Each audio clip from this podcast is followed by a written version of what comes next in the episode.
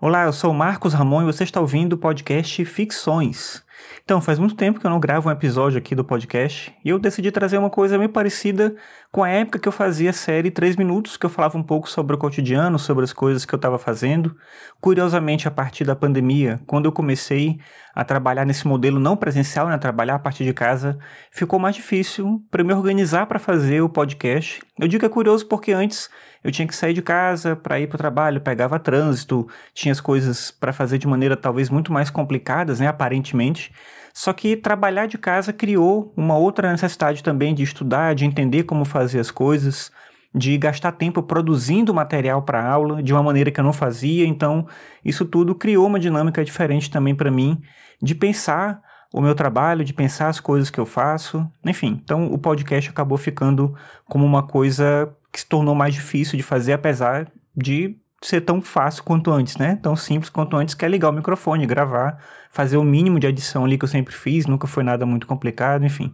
Então eu pensei que uma solução para trazer o podcast de volta seria talvez falar um pouco sobre as coisas que eu venho fazendo e não sobre tópicos muito específicos de filosofia que demandassem que eu fizesse um preparo também para esses episódios, o que ia acabar dificultando a minha organização aqui.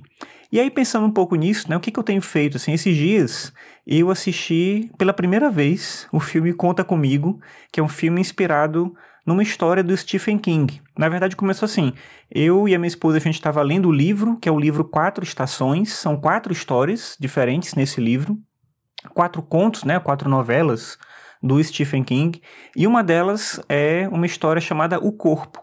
E essa história inspirou o filme Conta Comigo. O filme Conta Comigo é baseado nessa história. Obviamente tem algumas diferenças, como sempre tem, mas eu achei isso interessante falar porque, primeiro, eu fui ler só agora recentemente, né? Essa, essa história, né? Esse, esse livro, o livro é muito bom, né? O, o, todas as histórias são bem interessantes, sempre para quem gosta do Stephen King. Não necessariamente é, pesa pro lado do terror, do suspense, elas são bem variadas e trazem um pouco desse clima que você, se você já leu, né, que você está acostumado a perceber no Stephen King, mas as histórias são bem variadas e trazem outras, outros pontos assim de, de reflexão. A, a escrita é bem interessante e cada história tem uma perspectiva, né? Três das histórias dessas quatro já viraram coisas para o cinema, só uma que não. Eu não vou falar porque se você for ler, enfim, ajuda você também a, a ler e se surpreender com o texto. E esse texto, que é O Corpo, que gerou Conta Comigo, é um texto talvez dos mais famosos por conta do filme, e é um filme que passava muito na sessão da tarde, assim, quando eu era criança. Eu lembro de propaganda, de passar esse filme, mas eu nunca assisti. E eu, a minha esposa e meu filho, a gente assistiu esses dias agora. E é interessante, né? Como eu vendo o filme, ficar pensando, nossa, esse filme não pode mais passar hoje na sessão da tarde, por conta de várias coisas, mas é um tipo de filme que não passa mais, que passava, que criança assistindo no meio da tarde, que hoje, não que ele tenha nada super complicado assim, mas enfim, né, tem coisas ali que você vê rapidamente que você identifica, ah, isso aqui não dá mais para passar, como acontecia nos anos 90, quando eu lembro de, enfim, esse filme passar constantemente ali. E pensando em anos 90, eu lembrei de uma outra coisa, que é, eu tô preparando uma disciplina para o mestrado, eu dou aula no mestrado, eu tenho uma disciplina sobre recursos educacionais. E aí, pensando sobre recursos educacionais, não só de forma digital, mas também de forma impressa, com papel, com coisas que se poderia fazer em sala de aula, eu comecei a pesquisar sobre fanzine e eu comprei um livro que chama Make a Zine. O nome do autor eu vou falar do jeito que escreve, porque eu não sei como é que pronuncia exatamente, mas é Joe Biel. Eu não sei se esse Biel pronuncia desse jeito. Mas o nome do livro é Make a Zine. E eu lendo esse livro, eu lembrei de como eu comecei a ter contato com Zine nos anos 90, a questão da correspondência, né, de receber material, de começar a produzir também. E de como isso foi pouco a pouco se perdendo para mim. Mas existe uma cena ainda de, de fanzine hoje em dia. E no livro fala um pouco sobre isso. Essa edição que eu tenho é de 2017, não é uma edição tão antiga assim. E é interessante como as coisas elas vão se transformando, elas vão trazendo uma outra perspectiva, né, para entender como produzir, como criar as coisas.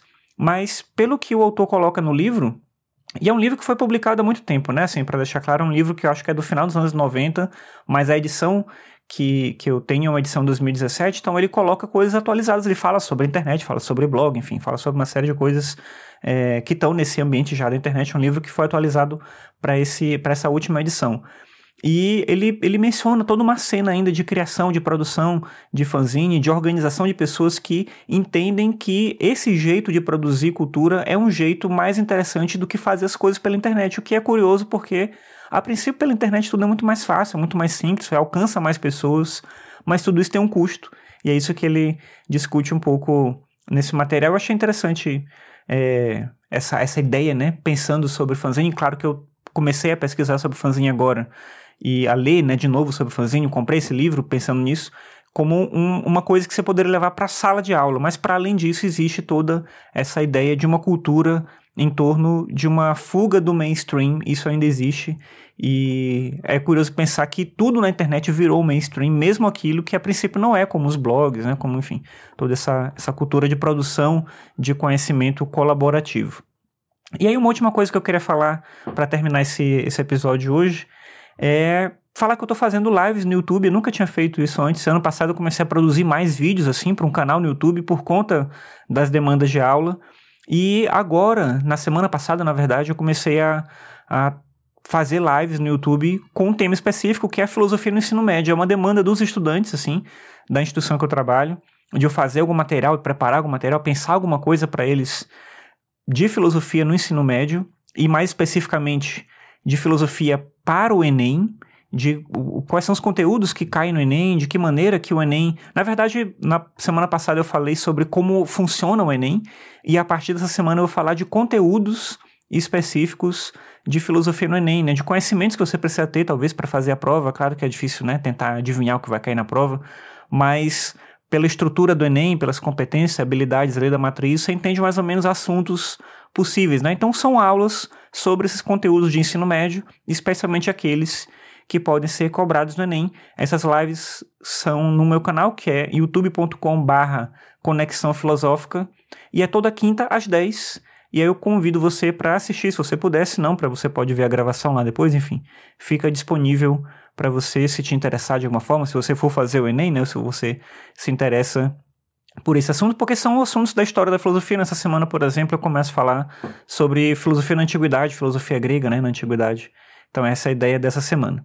Enfim, é meio que um episódio de update, digamos assim, né, de falar para você um pouco sobre o que eu tenho feito. E é isso, vou tentar fazer com um pouco mais de frequência, desse jeito fica um pouco mais simples.